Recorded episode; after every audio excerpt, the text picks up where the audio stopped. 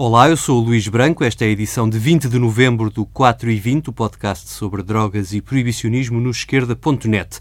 Pode encontrar todas as edições do podcast no esquerda.net e também no iTunes ou na sua aplicação para podcasts. Procure 4 e 20 por extenso. No esquerda.net também pode encontrar links para as notícias que aqui trago. Se quiser mandar comentários e sugestões, mande-me um e-mail para luís.branco.esquerda.net ou siga o 4 e 20 no Twitter ou no Facebook. Agora vamos às notícias.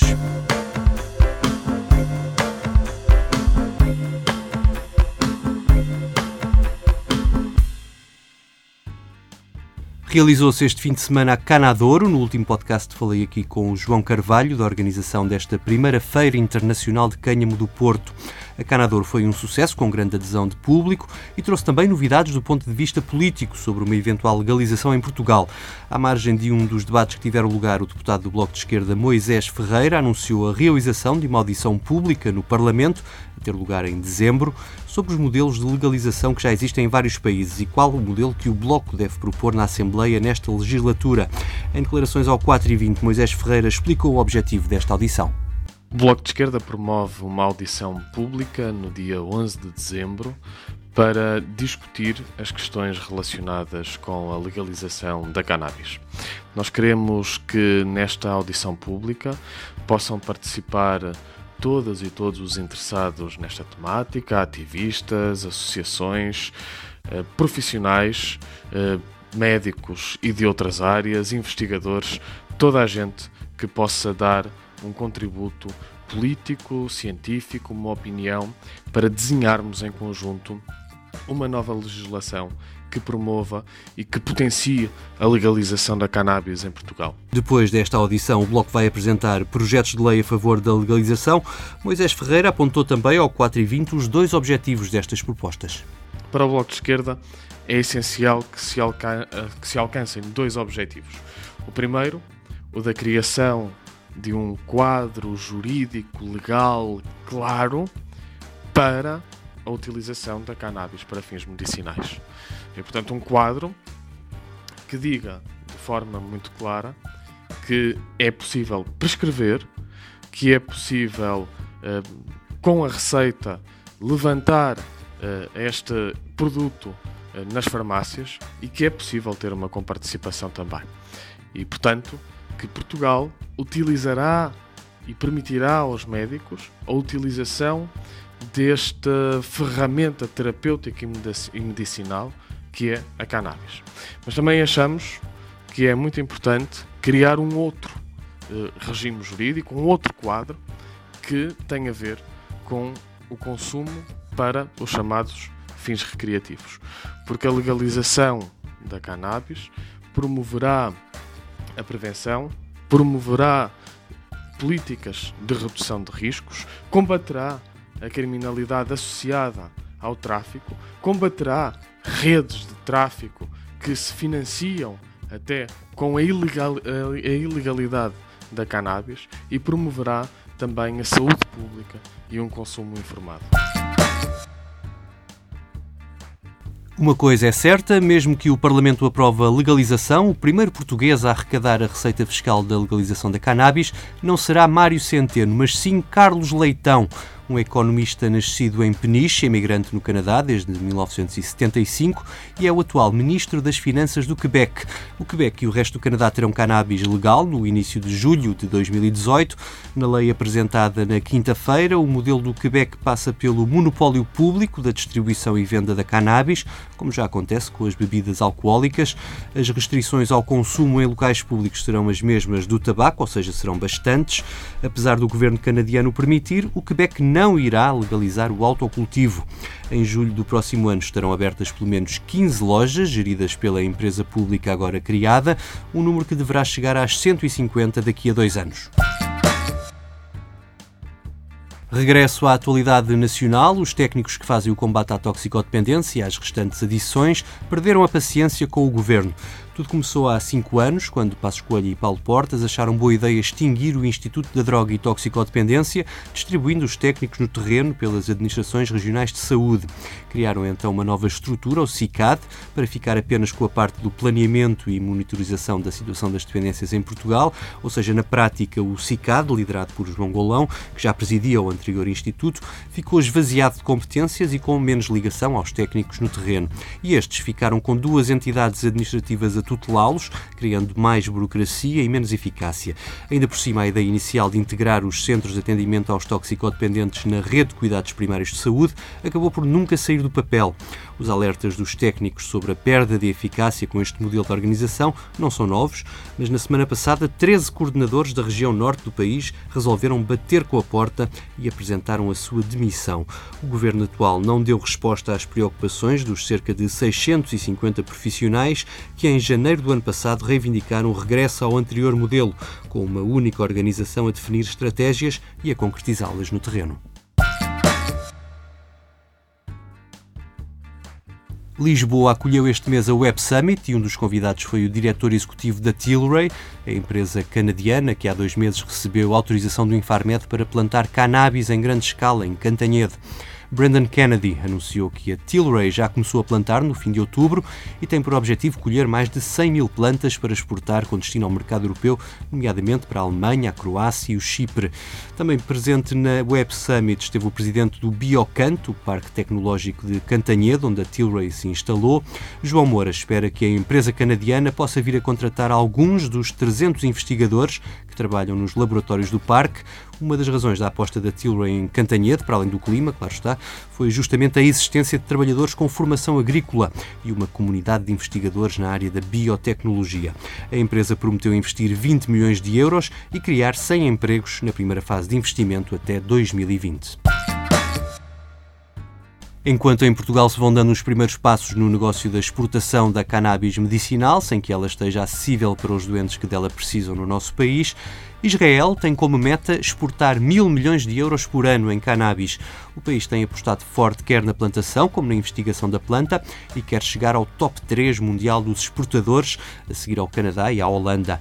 Esse foi o objetivo fixado este mês pelo ministro da Agricultura israelita. O governo de Tel Aviv aprovou 150 projetos de investigação sobre a cannabis e já há mais de 50 empresas norte-americanas que são impedidas por lei de investigar a planta nos Estados Unidos a desenvolverem projetos em Israel. Um dos últimos projetos em larga escala a instalar-se foi o da Breath of Life Pharma, com estufas que ocupam uma área equivalente a quase 10 campos de futebol e que pretende produzir 80 toneladas por ano com destino ao mercado norte-americano.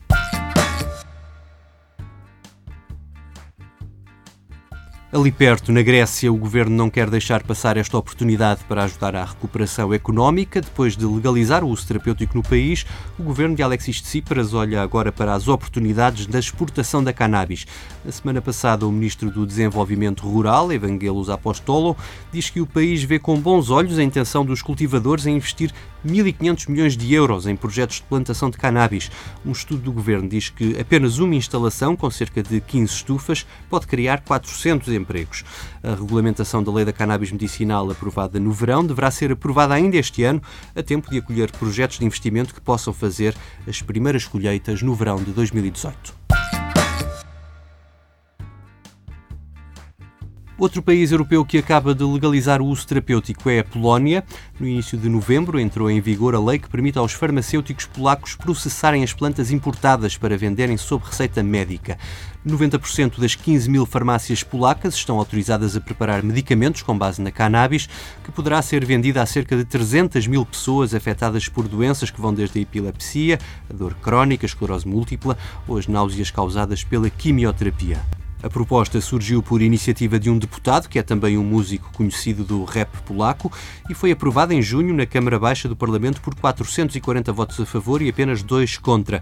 Diga-se que a lei aprovada não corresponde à proposta inicial e foi muito alterada pelas comissões parlamentares, ficando pelo caminho, por exemplo, a possibilidade do autocultivo.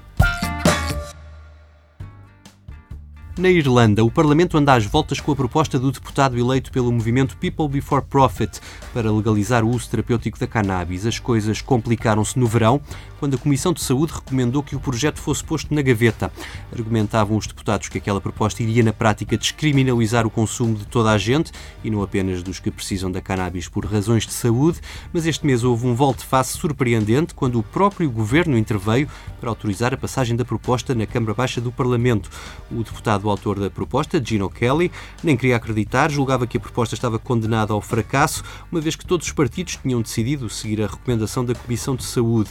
Tudo mudou em apenas duas horas, imediatamente antes do debate. O primeiro a mudar de posição foi o Sinn Féin, que tem 23 deputados, e em seguida o Fianna Fáil, com 44 deputados. Agora, a Comissão de Saúde tem seis semanas para fazer emendas à lei, o que preocupa Gino Kelly. De qualquer forma, independentemente do modelo, o essencial é que os médicos possam receitar a cannabis cannabis e que os produtos com THC estejam disponíveis para quem deles precisa, afirmou o deputado à imprensa.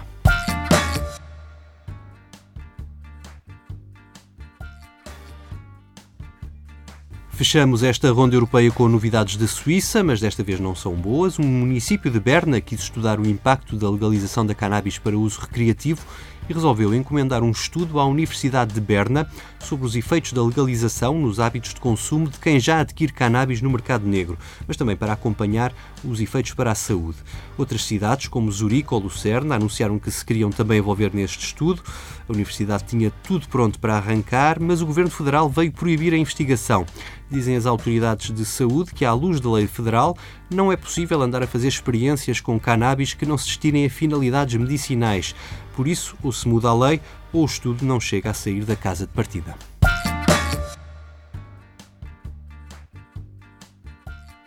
Vamos atravessar o Atlântico para falar dos Estados Unidos, onde o Procurador-Geral Jeff Sessions esteve em destaque na semana passada por bons e maus motivos. O homem que lidera a justiça norte-americana é um opositor feroz da legalização e de vez em quando ameaça endurecer ainda mais a lei para sabotar a legalização aprovada em quase 30 estados. Mas desta vez, durante uma audição no Congresso, Sessions reconheceu pela primeira vez que a cannabis não é tão perigosa quanto a heroína. Ora, a cannabis está classificada na tabela oficial na categoria 1, a das drogas mais perigosas, ao lado da heroína, o que coloca grandes entraves à investigação científica e ao negócio florescente do cannabis norte-americano. O procurador foi mais longe e admitiu que a emenda orçamental em vigor no tempo de Obama, que impede que o governo federal gaste dinheiro a perseguir os estados que legalizaram a cannabis, será para continuar.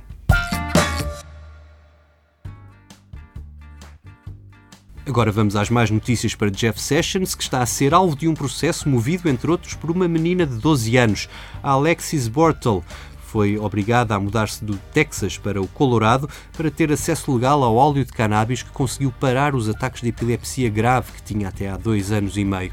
Antes disso, os médicos enchiam-na de medicação sem resultados e propuseram-lhe uma operação ao cérebro. Alexis encontrou no óleo a solução para os ataques que tinha desde muito nova e deu agora início a uma batalha legal para que a cannabis medicinal seja legalizada a nível federal. Cabe agora ao Estado Federal provar as razões para manter ilegal o uso terapêutico da cannabis, numa altura em que ele já é acessível à maioria da população que vive em estados que legalizaram e em que a própria Academia das Ciências norte-americana, um organismo consultivo do governo federal, reconhece os seus benefícios no tratamento e alívio dos sintomas de muitas doenças.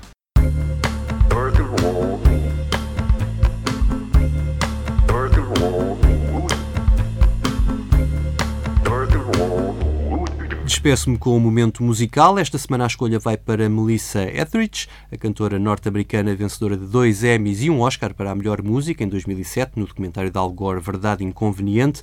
Melissa consome cannabis, que diz tê-la ajudado na luta que travou contra um cancro da mama.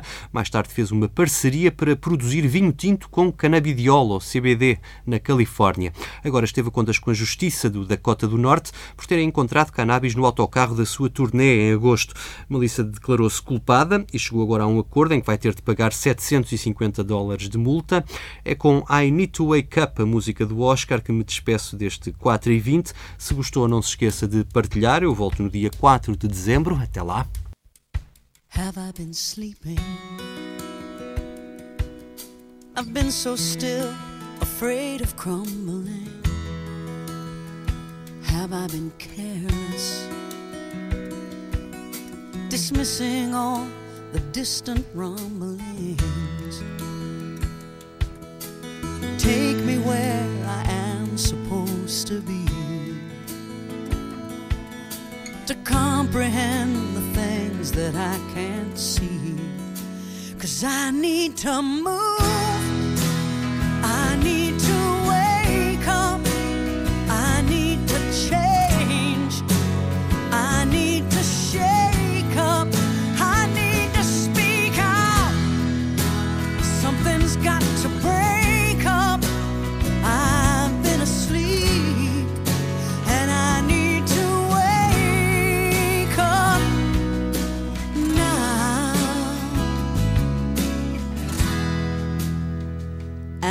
Child, I danced like it was 1999. My dreams were wild. The promise of this new world would be mine. Now I am throwing off the carelessness of youth to listen to an inconvenient